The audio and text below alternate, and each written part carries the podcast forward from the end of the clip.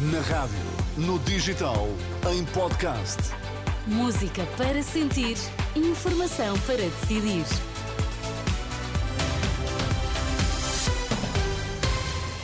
Notícias na Renascença, para já os títulos em destaque. Metro de Lisboa, falha de energia, mantém interrompida a circulação na linha verde. Foi necessário retirar passageiros de um comboio. Nesta edição, fazemos o resumo do dia de campanha eleitoral. Boa noite. Quase três horas depois, continua interrompida a linha verde do metropolitano de Lisboa entre Telheiras e Alvalade. O metro diz que se trata de uma falha de energia no túnel de ligação à estação de Telheiras e, por causa disso, os passageiros de um dos comboios tiveram de ser retirados para aquela estação através da galeria de acesso. Contactado pela Renascença, o metropolitano indica que não há ainda previsão da hora a que o problema estará resolvido. Garante que está a tentar solucionar a situação o mais brevemente possível, mas admite que a interrupção pode ainda ser prolongada. A PSP deteve um quarto suspeito no âmbito da Operação Zelador, que investiga as agressões ao vigilante do prédio onde reside André Vilas Boas. O incidente ocorreu em novembro, quando a casa do candidato à presidência do Futebol Clube do Porto foi vandalizada. Em comunicado, a polícia esclareceu que este processo tem ligações à Operação Pretoriano, que envolve, entre outros, o líder da claque Super Dragões, Fernando Madureira, atualmente em prisão preventiva. O presidente do PSD garante que, se for eleito primeiro-ministro, não vai cortar nas pensões, promessa reafirmada durante uma ação de rua esta tarde em Porto Alegre, quando Luís Montenegro se cruzou com um grupo de mulheres reformadas que se queixaram dos cortes feitos por Passos Coelho, que ontem entrou na campanha da AD. Montenegro tentou explicar, argumentou que Passos foi obrigado a fazer os cortes nas pensões, mas a situação agora é diferente e fez uma promessa às reformadas. Se eu algum dia tiver que cortar um cêntimo numa reforma, demito-me. Olha, que fixei, eu fixei. Não, não, podem ter a certeza absoluta. É uma, é uma, é uma promessa de honra minha a promessa do líder da AD, que uh, vai terminar o dia com um comício na Covilhã.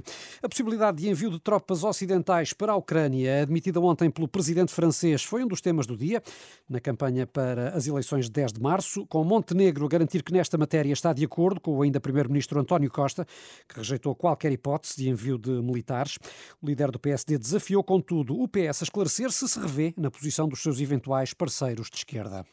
Eu estou de acordo com o Dr. António Costa, Primeiro-Ministro ainda em exercício, relativamente à posição que ele expressou. Talvez seja interessante perguntar se o Partido Socialista acompanha também a posição do Primeiro-Ministro português e se está confortável ou não por projetar para os eleitores uma aliança política com o Partido Comunista e com o Bloco de Esquerda que não estão alinhados com o Governo e com a nossa participação no seio da NATO. Também o PAN defendeu esta tarde que o PCP eh, tem de corrigir a posição sobre a guerra na Ucrânia. Foi a resposta de Inês Souza Real ao ser questionada sobre as condições de um eventual acordo à esquerda. Acreditamos que o próprio PCP terá que ter aqui uma posição diferente, porque estamos a falar da segurança. Nós temos neste momento um drama humanitário ao qual nenhuma força política pode ficar indiferente. E não é aqui uma questão de diferença ideológica. Não nos faz sentido a posição que têm tido relativamente à Ucrânia. Temos neste momento muitas, eh, muitos civis, muitas crianças, muitas pessoas idosas que não têm qualquer auxílio e não têm qualquer capacidade de resposta do ponto de vista dos seus direitos humanos. Eh, e para isso a União Europeia tem que dizer presente. A porta-voz do PAN, ouvida pelo jornalista Alexandra Brantes Neves durante uma visita a um abrigo de animais em Sintra. Os comunistas encerram esta terça-feira com um jantar eh, comício em Almada, uma iniciativa acompanhada pela repórter Cristina Nascimento, agora em direto. E a questão da Ucrânia, Cristina, também esteve aí na emenda. Exatamente, pelo menos para aperitivo, uma vez que foi o tema com que falámos com a Secretária-Geral do PCP antes uh, de começar aqui a refeição. E uh, questionámos Paulo Raimundo sobre essa proposta de Inês Sousa Real no que diz que desafiava o PCP a esclarecer a sua declaração sobre a Rússia e a Ucrânia. Paulo Raimundo mostrou-se bastante surpreendido, diz que não sabe de onde vem esse reparo de Inês Sousa Real e relativamente às declarações de Macron e a ideia de enviar tropas eh, ocidentais para a Ucrânia, Paulo Raimundo foi claro. É uma declaração infeliz de Macron, numa altura em que aquilo que se exige é aquilo que está à vista de toda a gente, que é acabar com a guerra. Uma guerra nunca devia ter começado e a melhor forma nós contribuímos, eh, olhe, para aliviar eh, as mortes, para aliviar a destruição em particular dos jovens ucranianos, não é mandar jovens do, dos vários pontos do mundo, dos vários exércitos do mundo, para, para aquela guerra que nunca devia ter começado. E, portanto, não me parece que seja. Isso foi uma coisa rechaçada por um conjunto de líderes europeus, inclusive pelo primeiro-ministro português, e bem. não parece que seja uma, uma alternativa adequada, pelo contrário. Paulo Raimundo acrescentou ainda que, no que diz respeito à ajuda humanitária, terão sempre apoio e cabimento do, por parte da, da, do PCP. Quanto a este jantar comício, uh, posso dizer que a emenda é bacalhau, estão aqui cerca de 400 pessoas e no que diz respeito a discursos, Paulo Raimundo vai dedicar sobretudo ao tema da habitação. Cristina Nascimento com a campanha da CDU em Almada. O mesmo conselho foi escolhido hoje pela líder do Bloco de Esquerda, que considera irresponsáveis as palavras de Emmanuel Macron. Estas declarações de Emmanuel Macron são uma enorme irresponsabilidade e só podem ser encaradas como alguém que quer fazer declarações irresponsáveis, que não se preocupa com uma escalada da guerra para resolver problemas internos. Declarações da coordenadora do Bloco à margem de uma arruada, a primeira da campanha que decorreu esta tarde em Almada. Depois dos Açores, Pedro Nuno Santos está na Madeira, onde falou sobre a obra feita pelo governo socialista nos últimos oito anos. No discurso que fez no Machico, o líder do PS antecipou que o futuro político da região também vai passar por eleições, piscando o olho ao eleitorado para que o PS consiga fazer a dobradinha. Mas primeiro, Pedro Nuno Santos fez um aviso. Eu vou falando devagar, porque já viram que a minha voz já não está espetacular e eu tenho que a preservar. Temos muito trabalho pela frente para ganharmos as eleições para a Assembleia da República e ganharmos as eleições para o Governo Regional da Madeira. O povo da Madeira merece uma mudança, um governo socialista na República e um governo socialista na região autónoma da Madeira. Pedro Nuno Santos na Madeira. André Ventura andou hoje por Braga, foi o contacto mais numeroso até agora do líder do Chega com eleitores e afirmou que uh, os pensionistas podem contar uh, com o Chega, garantindo uh, nomeadamente que as reformas devem atingir o nível do salário mínimo e deixou críticas a PS e PSD. Pedro Nuno Santos e Luís Montenegro passam agora a vida a discutir o choque salarial ou o choque fiscal. O nosso choque é diferente.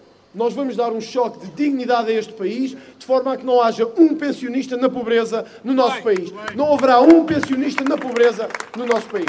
O Checa numa arruada em Braga. A curta distância esteve a caravana do Livre, com Rui Tavares a defender medidas para fazer face ao que designa de emergência social. Em todas as questões que têm a ver com os novos sem-abrigo, em todas as questões que têm a ver com o acesso a serviços públicos, há uma emergência social a que é preciso dar resposta e, em último lugar, uma reforma fiscal essa sim feita com pontapés e medida, para desonerar os trabalhadores e desonerar as classes médias uh, da carga fiscal que têm, compensando com aqueles que podem pagar e devem pagar o que podem. Rui Tavares, do Livre. A Iniciativa Liberal passou a tarde no Algarve. Rui Rocha foi lembrar que o novo hospital da região está por construir há décadas e aproveitou para medir o pulso a possíveis eleitores na cidade de Faro. Reportagem de Filipe Ribeiro.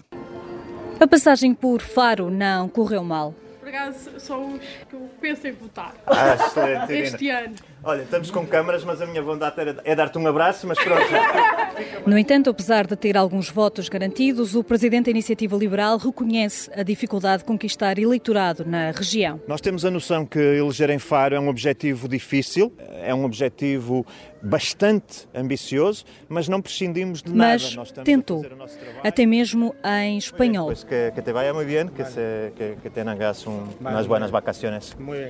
Houve ainda tempo para ajudar o comércio local. Eu se chegar a casa sem Dom Rodrigues hoje, tenho que voltar para o Algarve, porque não me deixou entrar em casa. É tudo. Então estão aqui e, e salvou-me o casamento, está a ver? Antes de andar em passo apressado pelo centro de Faro, o líder da iniciativa liberal parou ao pé do estádio, onde há um hospital por construir há 22 anos. Com a iniciativa liberal, este hospital será construído e, portanto, estou a imaginar que em dois anos conseguiremos ter essa obra concluída. Depois de várias reuniões à porta fechada com empresários e presidentes de associações, ao terceiro dia, a iniciativa liberal saiu à rua. Oh, Rui, olha, foi, foi um enorme gosto. Felicidades. Muita saúde. Repórter Filipe Ribeiro com IEL no Algarve. Nesta campanha, a Renascença segue também os partidos sem assento parlamentar.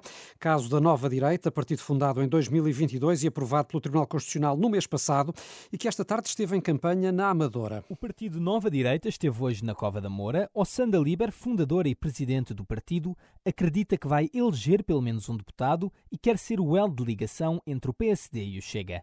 No entanto, na impossibilidade de realizar essa ponte, falou de uma possível coligação com a AD e Iniciativa Liberal. Obviamente que nós não temos linhas vermelhas à direita, não nos imaginaria fazer uma coligação à esquerda, portanto aqui naturalmente a Iniciativa Liberal sendo mais híbrido, ainda assim há ali pontos uh, em comum, nomeadamente no que se toca à economia, então uh, não vejo como sendo impossível, não há aqui impossíveis, mas certamente seria alvo de grande negociação. A líder da nova direita abordou a notícia da Renascença que avançou que o orçamento para a campanha do partido é maior do que o do Livre, que já tem um deputado eleito na Assembleia.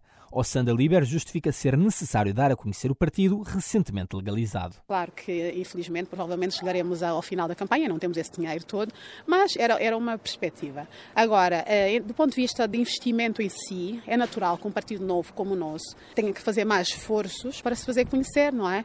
A reportagem de Vasco Bertrand Franco com o partido da Nova Direita. Reportagens de campanha da Renascença para seguir também em rr.pt.